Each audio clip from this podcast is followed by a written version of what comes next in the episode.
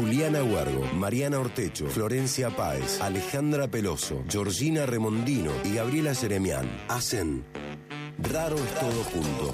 Un programa de humor e investigación sin ninguna pretensión.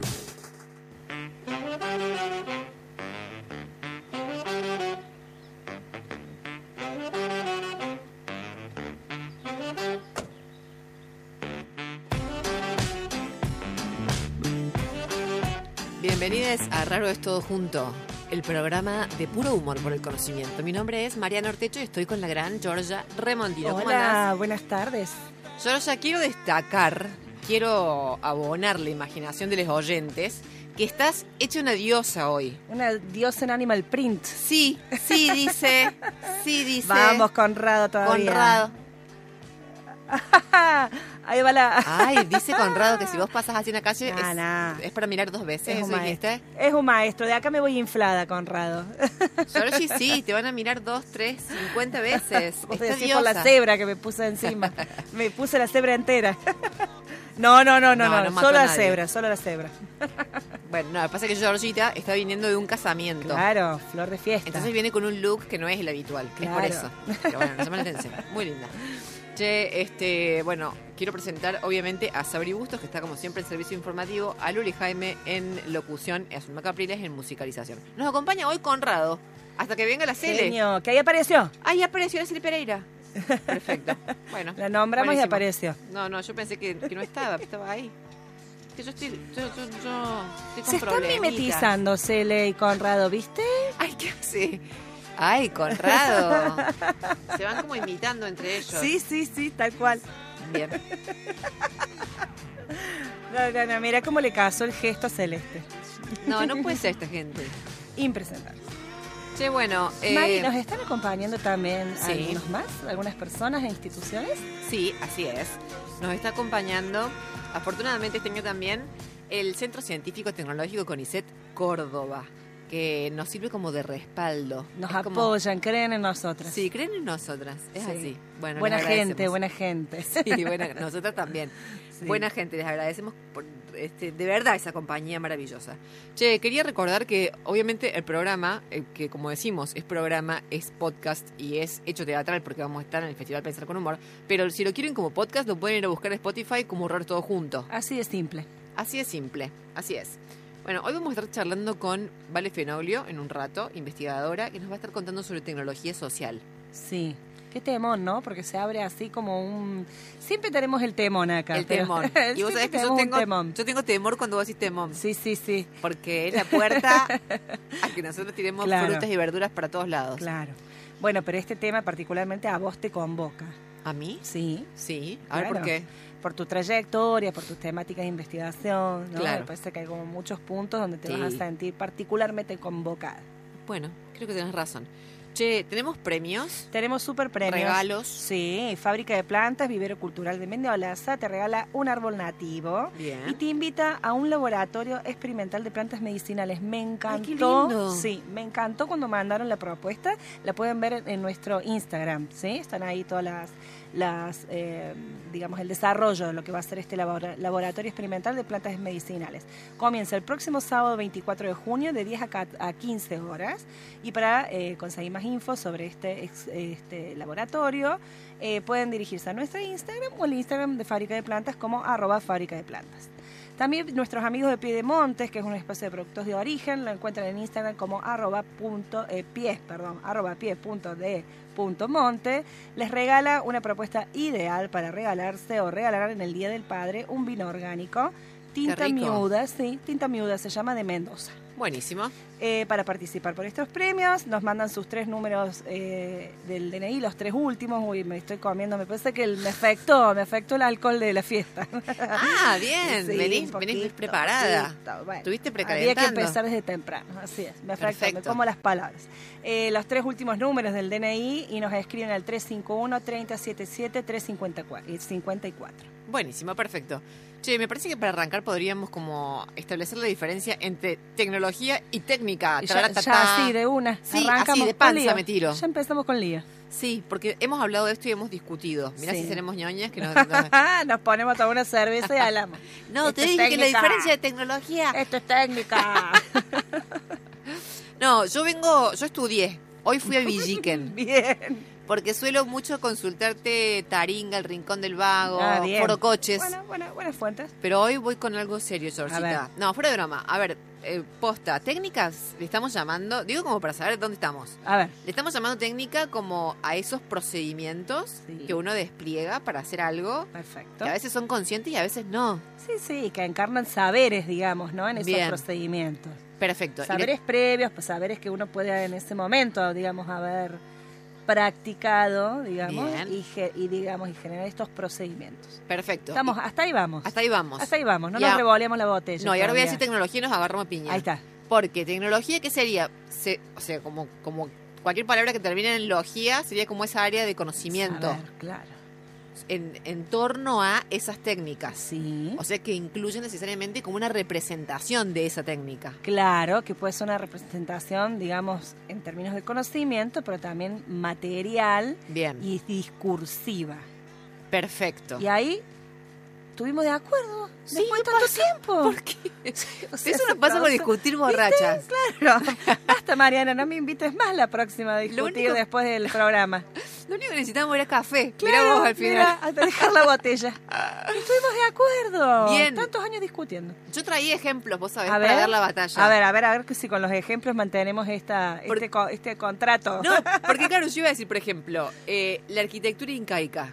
¿Viste Sí. esos muros? Sí. Maravillosos, Bellos. fabulosos, que no se sabe cómo se hicieron porque no tienen mezcla. Sí. O sea, no tienen nada, digamos, como aglutinante, que lo- algo que, que une las piezas, digamos, no Sí, no sí, término sí. constructivo. ¿Se entiende lo que estoy sí, diciendo? sí, perfecto. Ahí no hay, no, no hay discusión respecto de que había una técnica, Sí, pero quizás lo que no dimos es con la tecnología claro. en torno claro, a eso. Con ese Quizás la saber. hubo. Con ese saber. Claro, con la como con la receta, digamos, de Claro. cómo es que se hace. Pero ese objeto material Sí, es, digamos, una tecnología en sí mismo. exacto. ¿Sí? Actúa como un dispositivo tecnológico. Y ahí ya nos empezamos a Ah, bien. revolear. No, ahora Ya, está bien. ya me estás revolviendo los ojos, Mariana. Pero porque entendí. Fue como el Ay, ¿en momento del sí. Hice como un Uh, clink. Se iluminó. Sí, Georgie. Capaz entendí algo que nunca en mi vida. Ahora lo Claro. entendí. Bueno, Claro, bien, bien. Vamos bien hoy, ¿eh? perfecto. Perfecto. Esto, esto que dijimos sirve para también un montón de otras cosas. Te quiero decir, A ver. podemos, podemos pensarlo de la misma manera, las pirámides de Egipto o no. Eh, El templo de Kukulcán, Bien. puede ser. Sí, sí, La sí. estatua de Mirta Legrand, la que hicieron ahora, sí. ¿viste? Está, ¿Viste está la de genial. Mirta un, poquito, está un poquito flaquita, Mirta. Por eso no se quejó Le- ella, claro, mirá si era guacha. Mira si será. Le faltaban como todos esos volados que se pone Sí. siempre, ¿no? Que la ensanchan. De una. Pero sí, sí, sí, sí. Es una tecnología. Es una tecnología. Sí. Hay una técnica Y hay un conocimiento. gloriosa, vengativa, porque Sí. cuando la vimos muchos Todos destapamos un champán como diciendo gracias por hacer esto con. Mirta. Esto, esto es justicia. Esto es justicia escultórica. Así se expresa la justicia también. Bueno, en fin, otra cuestión que aparece rápidamente cuando hablamos de tecnología es la de la cuestión de la neutralidad, Ajá, sí. ¿no? Que Sí, sí. En esa sí estamos de acuerdo en general, Que no es neutra. que no es neutral. Que no es neutra. Yo de hecho, Georgia, lo que no entiendo y apelo a tu inteligencia, A es cómo es que alguien dice que sí, porque suponte que vos sostenés la tesis de que la tecnología es neutra, Sí. de que puede, usar, puede ser usada tanto para el bien como para el mal, Claro que, claro que lo- de lo que depende es de su uso. de su uso. Su valor depende del uso, no del diseño que está ahí. Claro, pero si vos crees que puede ser usada para el mal, ¿cómo es que es neutra? Claro, Ya tiene un, ¿entendés? Estás Claro. admitiendo. claro, ese, ese margen de posibilidad. Claro, pero ahí ya hay un sesgo. Claro, lo que pasa es que desplazan en ese análisis, digamos, Sí. el se desplazan del objeto tecnológico hacia sus usos, ¿no? Y es como negar una parte que ya esté implícita en el objeto. En el objeto. Claro. Bueno, el Bueno, ejemplo que siempre se pone el cuchillo. O claro, la bomba nuclear. La- claro, la claro. Eh, La energía nuclear, el La- desarrollo de claro, energías nucleares. Que, que puede ser siendo, claro, una bomba, pero no fue así inicialmente. No sé inicialmente para qué la desarrollaron. No sé, para joder un rato. Para pasar el sábado, Sí, digamos, para matar el tiempo el sábado a la tarde. Sí, sí. Bueno, no, pero que sí, claro, puede ser usada tanto en medicina, en pos de la vida, como arma en pos de la muerte. Claro, pero el cuchillo, Sí. El cuchillo, viste que dice, lo puede usar tanto para cocinar, para matar. También para las dos cosas, te digo. ¿no? Claro. No, no necesariamente una y otra. una. todo asesino también cena. Claro. Ay, espero que no con el mismo cuchillo, qué horror. Bueno, pero eh, aparte depende de qué cuchillo. Si vas a mi casa te cagas de odio porque ni cocinás ni matás. Nada, nada, de cuchara. Lo uso de cuchara, lo que. Pero bueno, ese es el típico ejemplo. Pero yo digo, mientras tanto corta. En cualquier... estoy, estoy brillante hoy, ¿eh? Yo Cuidado, sí, la cena está impactada. El cuchillo corta, dije. Un sábado a las 7.20 de la tarde. Claro. Imagínate. Claro. Bueno, ¿se entiende mi punto Sí, o sí, sirve para untar, sirve para cortar, digamos, pero principalmente corta. Exacto. Entonces el sentido de esta tecnología está ya en, en su materia. ¿no? Exacto. Más allá de que vos lo, para que lo uses. Pensemos esto sobre los desarrollos tecnológicos presuntamente más importantes de nuestra cultura. Ah, bien. A ver, eh, la imprenta. Sí. Esa no es neutral. ¿Estamos de acuerdo que no? No. No, ha sido como No. el- la forma más eficaz de disciplinamiento de los cuerpos. Lo de masificar los textos, porque Sí. digamos, es una, una técnica mediante la cual vos adquirís información, pero a costa de silenciar tu cuerpo, ¿no es cierto? Sí, sí, sí. De morigerar todas tus Claro. sensaciones corporales al punto de silenciamiento y No la si- represión. claro, no sé si todo, por lo menos el movimiento, claro, ¿no? Claro, Solo se mueven los ojos y las manos para pasarla, ¿no? Depende del soporte, pero... que es un montón. Y hoy es la pantalla. Y bueno, pero es que la pantalla es la hija de. Yo ya lo he dicho muchas Claro, veces, la hija de del la libro. Es la hija del libro. Claro, la nieta de la imprenta. Bueno, la pólvora. Que en realidad la pólvora la inventaron en China. Esto está mal. Sí. ¿Ah, no? Ah, yo tenía ese mito. ¿Cómo es ese Para mito? mí lo habían inventado en China. Sí, por Ah, eso. es así. Acá Ah, no. Para como- ¿Quién inventó la pólvora? Bueno, a ver, vamos a decir, una tecnología muy occidental es la de afanar cosas de otras culturas. Sí, totalmente. Reemplacemos directamente la pólvora por lo del afano. Claro, bien. Y después la brújula y el compás, que me parece una pelotudez. O sea, le faltó el kit esmalte y la mopa y ya estaban, digamos. El compás. El compás, que la flaca una vez nos explicó, ¿te acordás que sí era re importante porque es el instrumento mediante el cual se pueden diseñar las circunferencias? Bueno, pero la haces con la mano prolijita, ¿no? ¿No, ¿No Sí, es lo mismo? Sí, yo, ¿Sí? yo pensé lo mismo. Bueno, ¿no? la brújula sí. La brújula sí. Bueno, pero Y sí, miramos el sol, bueno, hay como otros indicadores en la naturaleza que nos ayudan a ubicarnos, ¿no? La, la brújula, pero eso sí que. Lo que pasa es que me parece que no- les daba igual. Porque con brújula salió Cristóbal Colón, no. Para la India llegó acá. ¿Salió con brújula? Ay, para mí, no sé. ¿Salió con reloj? ¿Con reloj de sol? La Cele que dice. ¿Se perdió? Claro, se perdió. Se per- Ah, se perdió la Es cierto, brújula. Se-. Claro. sí, se perdió. Le, le Claro, anduvo mal. Cele. Le anduvo mal, mira. Claro. Claro. Es cierto. Es cierto lo que. Bueno, perfecto. O sea que hay tecnologías que son ineficaces. Que son totalmente ineficaces. Claro. Después pensaba, la tecnología también ha sido usada como eh, instrumento para clasificar a los pueblos. Sí. Para ordenar. Sí. el Las vi- sí. Sí, sí, sí. No, digo lo que llamábamos biopolítica, que discutíamos también hace un rato, ¿no? Claro. Sobre cómo se los, los cuerpos, las poblaciones son regulados, disciplinados. Claro, pero digo, incluso para armar como la misma línea histórica, quedaron de un lado todos los pueblos que no habían desarrollado la escritura, esa particular técnica, ¿no? Quedaron en la prehistoria. Y forman parte de la historia los que lo lograron desarrollar, es una pelotudez mayúscula. Bueno, claro, fue un criterio de clasificación, Claro, la división de las aguas. claro. Bueno, después, por ejemplo, para clasificar las civilizaciones, de acuerdo al volumen de los asentamientos urbanos, si tenían o no tenían rueda, una también otra boludez importante. Acá a lo mejor te movían las piedras con la mente, pero ellos, pero ellos, viste, estaban tipo, pero no Bueno. tienen rueda. Pero todavía estamos tratando de entender cómo hicieron los aztecas. Claro. Así que Por eso, George, pues es que pensaba, hay un escritor francés que tiene un texto re interesante que se llama eh, Una historia política de la rueda, donde él propone considerar quizás a la rueda como el desarrollo tecnológico que eh, lleva a la declinación cualquier cultura. wow. Sí, porque él empieza sospechando lo siguiente. Él dice, en América, América precolombina o América preintrusión, como se le prefiera decir, no existía la rueda, así como en los, en los vehículos, para transportar elementos. Pero, por ejemplo, en Mesoamérica sí que había como juguetes Con ruedas. con ruedas. En Egipto la conocían, pero la desdeñaban. Mirá. Entonces él empieza a sospechar, ¿no es cierto? Claro, la rueda claro. Como ese instrumento que se desarrolló para llegar más rápido y más lejos. Claro, pero no la vieron, digamos, estas ellos él diría que estas culturas Sí. que no utilizaron la rueda para transportar, sino para Sí. jugar, por ejemplo, no la vieron venir. No, sí, lo que pero la, la hipótesis de este escritor, de Sí. Rafael Meltz, es que sí, la- es que adrede desestimaron Ah, ah, su uso. Ah, porque bien, alertaban ahí Claro, una posible transformación. claro, advertían ahí una transformación que no tendría vuelta atrás. Y dijeron con la rueda no. Por eso él dice, es, Bien. es, la, es el instrumento tecnológico que alimentó la ambición Ay, cultural. Por lo cual, dice, la rueda podría ser el germen del principio del lento fin de una Wow. cultura. Qué lindo ese libro. me Re lindo. me Y el escritor también está... está Ah, ah. Metz. sí, No Cristian, sino Rafael. Rafael Metz. Bien. Metz, Meltz, perdón. Ah, Meltz. Sí. Bien. Bueno, me acordaba de Martín Heidegger también. Así como Oh, quien no se acuerda siempre de... lo traemos, colación. Siempre tenemos a colación. Este filósofo que alemán... nos cae un poquito pesado a veces. Sí, nos cae pesado. Eh, y que curiosamente se parece mucho a José Marrone, lo hemos dicho también. Porque la vida es así, hija de puta. Vos te querés dedicar a la filosofía, ser serio y tenés un doble. Claro, que está pasando bomba. Claro, que es cuasi clown. Claro. O sea, bueno, eh, Martín Heidegger, digo, pensó, entre todas las cosas que pensó, porque si algo que hizo es pensar. o sea, después- pensar. Y nos dejó para pensar.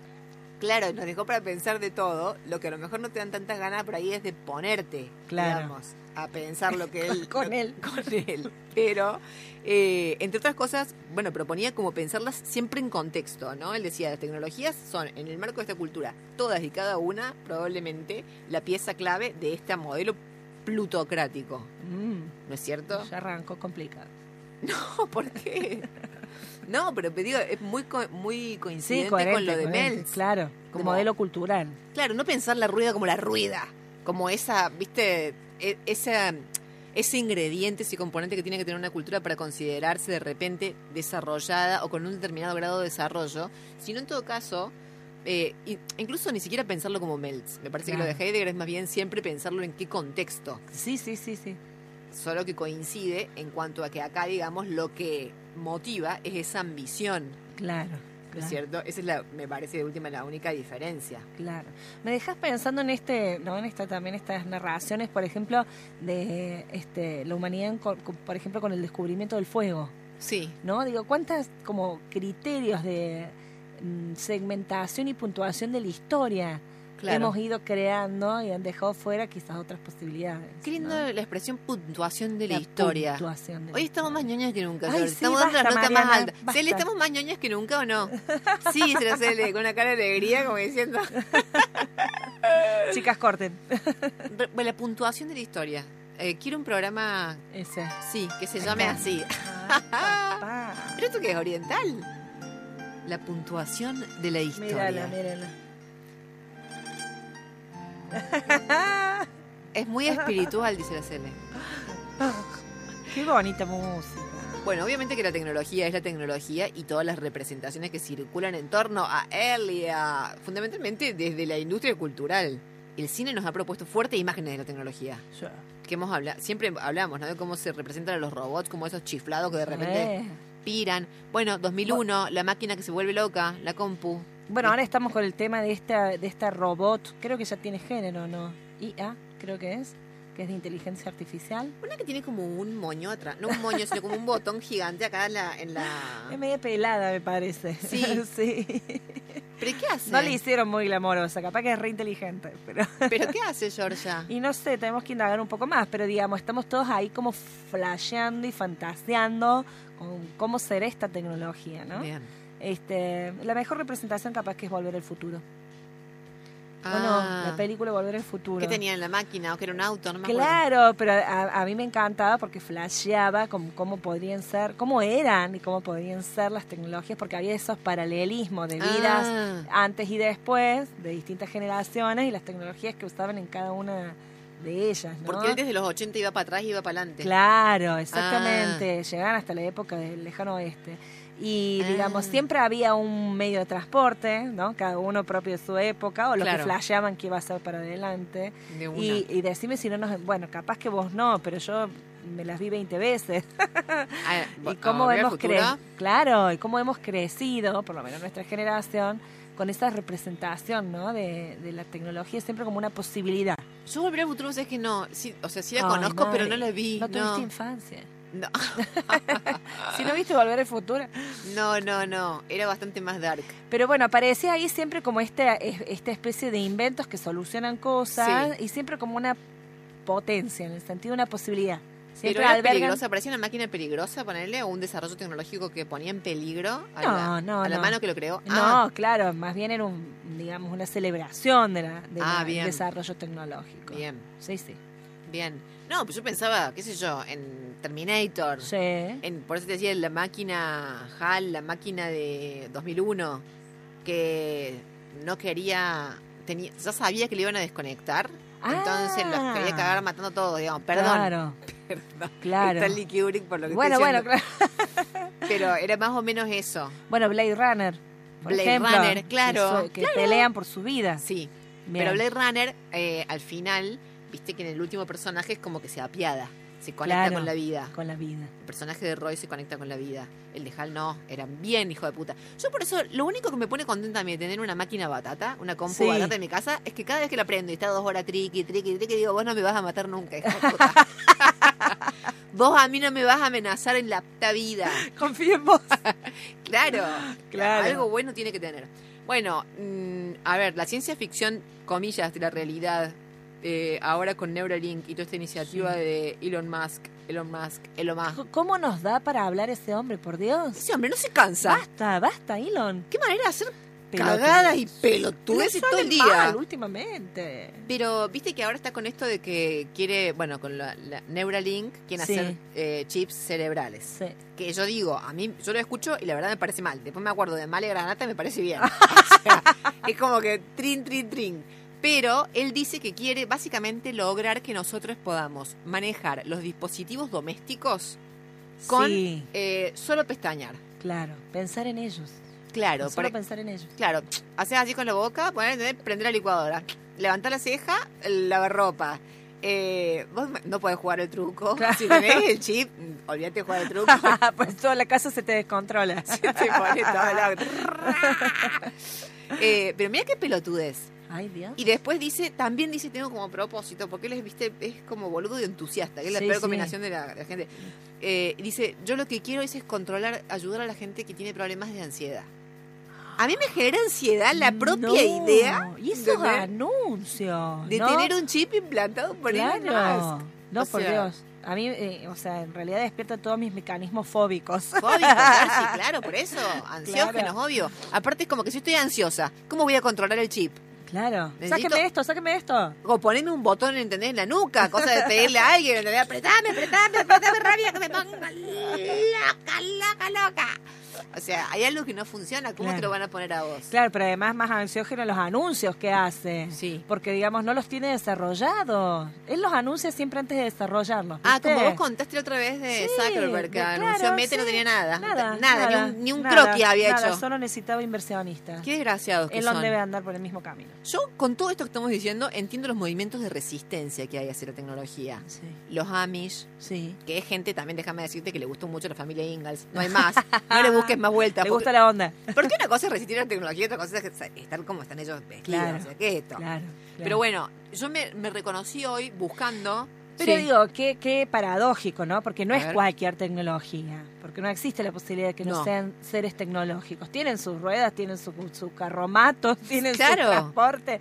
Digo, no existe la posibilidad de salirse de la tecnología. como Pero no es cualquier tecnología. Es que tendría que ir Rafael Meltz a hablar con ellos Claro. y decirles, ustedes tendrían que haberse pausado pero antes de la rueda. Saquen la rueda a todos los carros. Saquen la rueda a todos los Carro. carros. Claro. Georgie, me encanta, o sea, es como al final... ¿A dónde llegamos? Mira a dónde llegamos. sí, el modo rudimentario que, o sea, cómo nos vamos abriendo paso con, con la Hay que ir a avisarle a esa gente. con la tenacidad con la que nos abrimos paso para comprender la complejidad de la cultura. Bueno, en fin, este, a ver, eh, ah, el neoludismo te quería Ah, decir, bien, que es este movimiento de gente que también dice, eh, no me traigas un teléfono, me pongo loco, ¿eh? No me prenda una Empiezan a computadora. romperlo. Sí, lo rompen. Es una de las, ¿no? de las máximas del ludismo. Yo- Lo que lo podemos romper. Pero a mí me gusta esto. Y bueno, dale para adelante. ¿Alguien se prende? dale para adelante. No, de claro, mira, no, no sería el caso. No serías la persona. No sería el caso. Pero qué lindo agarrar un martillo y de repente darle a todo hasta decir basta. Claro. Hasta que no ardan las velas. Nunca sé si hasta que no ardan o hasta que ardan. Hasta que ardan. Hasta que ardan. Me que sí. Hasta que alguien venga y las prenda sería. ¿Se voz?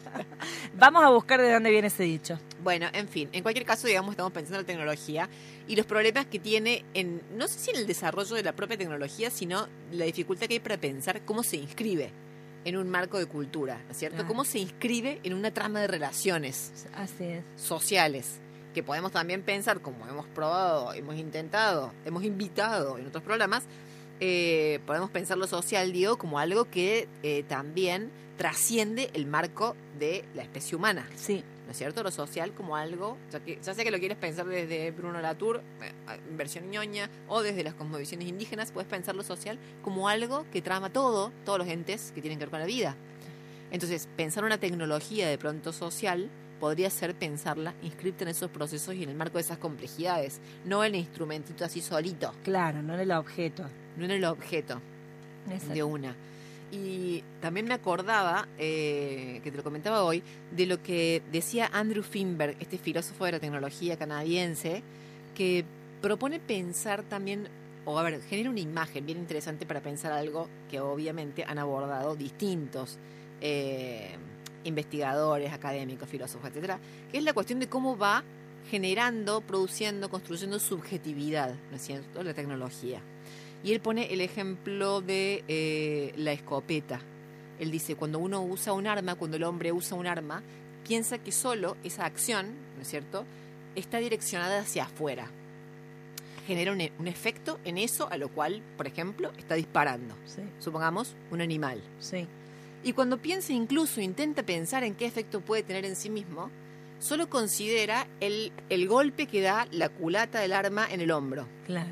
Pero generalmente olvida considerar que nunca volvés a ser el mismo después de haberle disparado Claro. a un animal. claro. En términos Es subjetivos. subjetiva. La tecnología como se introyecta, se subjetiva. ¿no? Exacto, cómo Sí. se vuelve a partir de un sentir propio. identidad. ¿No es cierto? Entonces, me parece como una metáfora re linda, re poética, pero a su vez como muy como eficaz para pensar todo lo que hace Claro. esa tecnología. Sí. Bueno, Vale Fenoglio en un ratico nos va a contar por qué entonces en el marco de todas estas cosas y seguro un montón más han pensado, han propuesto y, eh, intentan desarrollar la propia noción de tecnología social. Vamos a una tanda y volvemos para charlar con ella directamente. Raro es todo junto. Humor e investigación en la tarde del sábado. 102.3 te presenta el arte de nuestras calles. La ciudad suena en medio del tránsito, el trajín diario, los comercios, las industrias. Emergen voces y sonidos culturales. Es el arte en la calle. el arte en la calle. Oír es ser tocado a distancia. Mi nombre real es Javier Escope Monbrú. Yo lo abrevié y me puse Javier María para poder armar la página para, para actuar porque es muy largo. Soy de La Plata. Yo tengo como si fuese una, una misión en esta vida que es tratar de que las personas estén un poco más felices.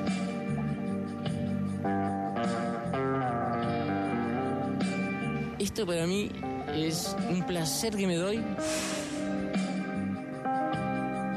Yo transmito todo el amor que tengo a la música a las personas para que ellas también tengan el amor y encima me dan plata.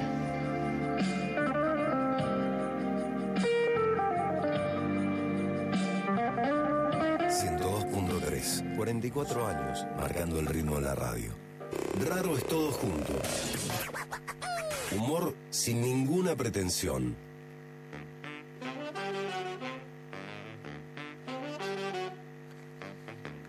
Bueno, volvemos con este raro todo junto, hablando hoy de tecnología social.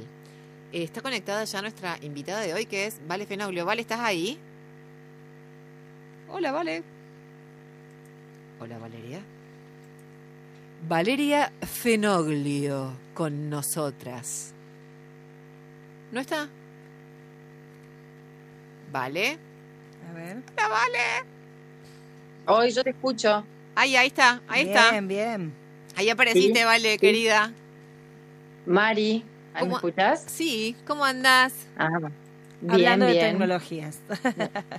Hoy, vale, gracias. ¿Cómo andan? Bien, la verdad es que agradeciéndote acá por haberte conectado para charlar con nosotras hoy y contarnos un poco todo esto que venís laburando. Gracias a ustedes por la invitación. bueno, ¿Querés arrancar vos, Sí, le, quería contar a la audiencia que Valeria Fenoglio es investigadora adjunta del CONICET. Ah, qué importante presentarla, por ejemplo. Ya me estaba morfando eso, dale. Claro, ya queríamos escucharla hablar. Sí. en el CCT Córdoba, es doctor en arquitectura y dirige el programa de estudio de Hábitat, Territorio y Ambiente. Ya el nombre es como hermoso y prometedor de, una, de este programa. De una. Bueno, vale. Te queríamos preguntar, si vos tuvieras que explicar... Eh, cualquier, digamos, persona que quizás no pertenece a tu ámbito de estudio, en la peluquería, como se dice, ¿no? En la, gente de a pie. Este, ¿Cómo eh, contarías qué es lo que vos estudias? ¿Qué es esto de las tecnologías sociales? bueno, bueno, antes que nada, muchas gracias. Eh, yo estoy ahí trabajando en el CIEX, no es CCT, ah. pero bueno, es el CIEX, no importa, para aclarar esas siglas raras que siempre tenemos, sí. los, pues. los, de CONICET. Eh, bueno, para explicar así de manera simple lo que es una tecnología social, mm, yo, yo diría que es un movimiento o un paradigma ¿no? que surge como reacción y cuestionamiento a los desarrollos tecnológicos convencionales. Bien. ¿Qué, esto de, ¿Qué son los desarrollos tecnológicos convencionales? Son tecnologías que por ahí están muy enfocadas por ahí en el producto, ¿no? en, lo, en, lo, en lo técnico, en lo tecnológico, claro. y dejan de lado toda esa mirada social, todo el contexto y sobre todo la, la, la, mirada política que tiene la tecnología, que es lo que a mí más me gusta como, como acentuar eh, en, la concepción de la tecnología, esto de que eh, la tecnología tiene política. No sé si si se, explica bien a, dónde voy. Claro, siempre parte desde un posicionamiento, nos estamos refiriendo a eso cuando hablamos de política, ¿vale? Exactamente, desde un posicionamiento de cómo miramos los desarrollos tecnológicos, sobre todo no cómo lo miramos, sino cómo los pensamos. O sea, todos los desarrollos tecnológicos, cuando tenemos que ponernos a diseñar, por ejemplo, en este caso yo soy arquitecta, eh, bueno, tengo que tomar decisiones y elecciones eh, a quién voy a beneficiar seguramente con esa tecnología que yo voy a desarrollar. Eh, y bueno, y ahí es donde se, plantea la tecnología social como esa posibilidad de reflexión previa al diseño, en donde puedo decir, bueno, voy a hacer una innovación tecnológica, pero que está pensada de manera responsable y consciente frente a un contexto que tengo, a una realidad que tengo, digamos.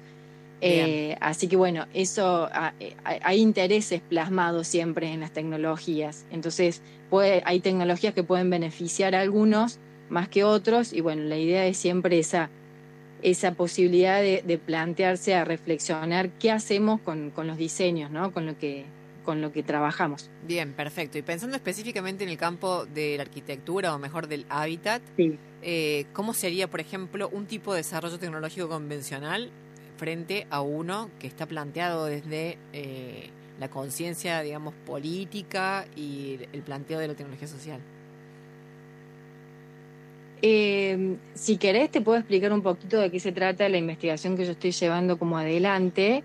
Eh, pero bueno, siempre una tecnología social parte de e-, esto que, explicaba, hacia quién queremos beneficiar y qué, eh, qué productos queremos alcanzar, sobre todo en, digamos, en situaciones como por ejemplo en el déficit habitacional eh, o situaciones con el medio ambiente, con todo esto de la perspectiva de economía circular, en comenzar a pensar los desarrollos tecnológicos, por ejemplo, el tema de materiales, lo que generan, eh, bueno, bueno, pensarlo no solamente desde el producto, sino eh, que la tecnología tiene todo un proceso y toda una gestión que puede ser mirada desde, desde múltiples actores, ¿no?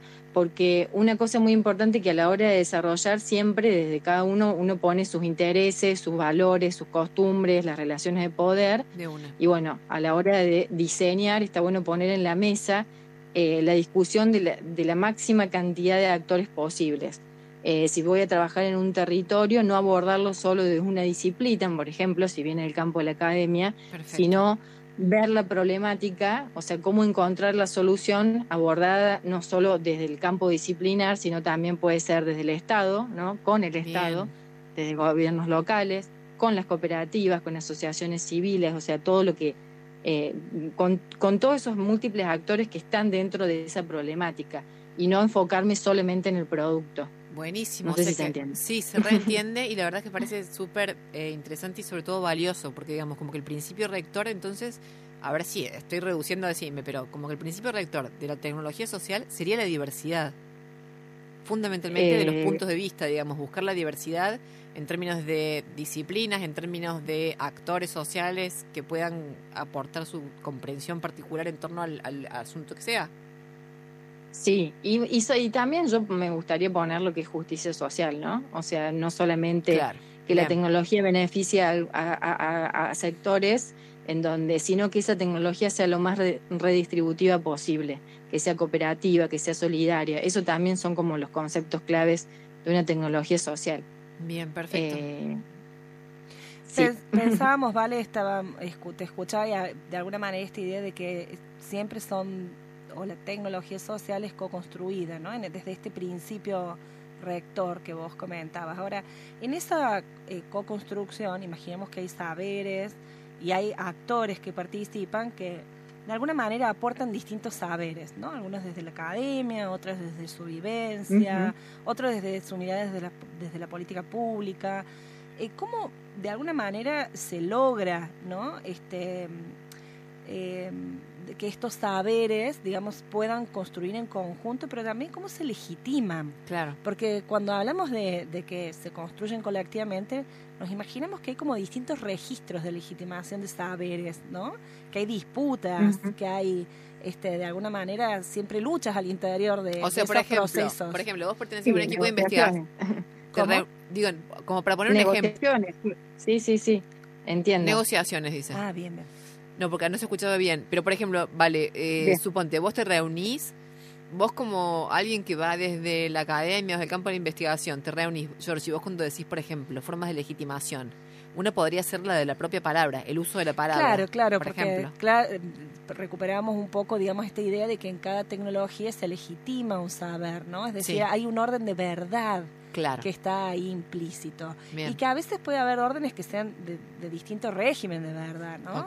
Es decir, no es lo mismo el saber, digamos, que, que la academia propone con sus lógicas, no sé, supongamos científicas, en algún caso, en algunos casos, con otros saberes que igual son súper ricos, pero que tienen otra forma de presentarse, de validarse. ¿sí? sí. Y que no necesariamente se corresponde con cierta mirada del mundo. Perfecto. Eh, sí, sí, sí, coincido. Creo que también eso eh, eh, es el, grado de apertura que tenga la persona a, dejar que ese otro conocimiento ingrese, en ese campo de, de, saberes. O sea, si yo voy con todo un desarrollo ya hecho y se lo hago hacer, por ejemplo, en el campo mío a un carpintero, y digo, esto ya está cerrado y esto es así, bueno, no, si yo soy permeable, me va a hacer una evolución y yo voy a aceptar esa evolución eh, y bueno, y ahí voy construyendo ese ida y vuelta entre el saber técnico que tiene un carpintero, que tiene toda una experiencia, con un saber por ahí de la, más académico, más de la disciplina arquitectura, que por eh, no sé si se entiende, ahí empieza como el diálogo y si uno está permeable aparece ese producto que, que que fue como construido de, ambas partes, ¿no? Perfecto. Así como también aparecen los saberes, por ejemplo, de, eh, no sé, me imagino, de las distintas instancias del Estado en términos de gestión o de las propias organizaciones sociales que también tienen su experiencia y sus saberes en torno a lo que significa gestionar. Por ejemplo, frente al Estado. Claro, cuestiones vinculadas a hábitat. Bien, bien. Eh, vale, ya que trajiste a colación estos múltiples actores y vos, Mariana, recuperás el lugar del Estado, em, ¿hay políticas públicas eh, actuales, contemporáneas, en distintos niveles, mm. locales, ¿no? estas que llamamos por ahí importadas también, que estén pensando el desarrollo de la tecnología social desde esta perspectiva, o de la tecnología, ¿no? Desde esta perspectiva de la tecnología social. Eh, políticas públicas acá a nivel eh, local. Eso, sí, local o decir, nacional. claro, nacional también, porque digo, por ahí pensamos ahora que estamos en época de campaña, ¿no? En distintos ah, niveles. como quizás en agenda es un tema tan relevante y que no aparece, digamos, dentro de las agendas de campaña, pero supongamos que deben estar dentro de las políticas públicas. Claro, no sé, vale, vos ahí decirnos, pero yo desde afuera, por ejemplo, me imagino que los más duros deben ser los políticos. ¿O no? No. Sí, no, en, en realidad, el, bueno, el Ministerio de Ciencia y Tecnología tiene toda una línea de, de las tecnologías para la inclusión social y siempre en muchos de, los proyectos la contraparte son los municipios o, gobiernos locales que aceptan la propuesta y, se trabaja en conjunto. Sí, sí hay una, una, una apertura a eso. Ah, o sea, hay una tendencia. No queda en la pura letra. Ah, bueno, bueno. Bien, bien, bien, digo que este, hacerse cargo, digamos, de este movimiento ya es un montón. Vale, y vos nos contabas que tenías también un, un, proyecto eh, que también involucraba ¿no? una contraparte del gobierno. ¿Nos querías contar de qué se eh, trata este proyecto Siempre Monte? Siempre Monte. Bueno, sí, Siempre Monte nace de la vinculación, bueno, de, de CONICET, de ahí del CIEX, este, con, el, con una cooperativa que se llama eh, Proyecto Hormiga, que está acá en Unquillo, en la localidad de Unquillo. Lo que hace, lo interesante de esta cooperativa es reciclar la poda urbana que llega ahí a la cooperativa eh, de acá de la localidad de Unquillo y la convierte, o sea, la convierte en chip y junto con un proceso la convierte en, abono fértil, es decir, eh, tierra fértil pero ecológica, o sea, son bioinsumos. Eh, en diálogo con esta cooperativa nos empezamos a vincular y ellos me contaban que llegaba mucha poda de una especie exótica que tenemos acá en todas las sierras chicas que se llama siempre verde. Sí. Eh, entonces, bueno, charlando con la cooperativa, dijimos, bueno, hay que afrontar, había tres grandes problemas como que, teníamos como entre la cooperativa y nosotros, ¿no? Como arquitectos, y esta, esta cooperativa que, bueno, es multidisciplinaria, hay muchas disciplinas dentro de esa cooperativa. Y decíamos, bueno, por un lado, eh, ver el tema del siempre verde, cómo ha ido avanzando, avanzando en las sierras chicas, por otro lado, el déficit habitacional que todos tenemos, que es el acceso a, una vivienda, y también, como tercer problemática, con qué materiales estamos construyendo eh, se, está construyendo en el país, ¿no? Y que tiene que ver en el uso de los recursos que no son renovables. Y en este caso la madera es renovable. Entonces dijimos, ¿por qué no usamos el siempre verde, que es esta madera que no se consigue en los aserraderos, que ha venido creciendo exponencialmente desde el año 2000 a, la actualidad y se va comiendo de a poquito el bosque nativo. Entonces dijimos, ¿por qué no dejar de ver al siempre verde eh, como, una, como un residuo y comenzarlo a ver como un recurso útil que pueda ser utilizado en la construcción, como insumo, como material para la construcción. Y ahí pedimos financiamiento al Ministerio de Ciencia y Tecnología de acá de Córdoba y nos aprobaron un proyecto para generar un sistema constructivo con esta madera de siempre verde.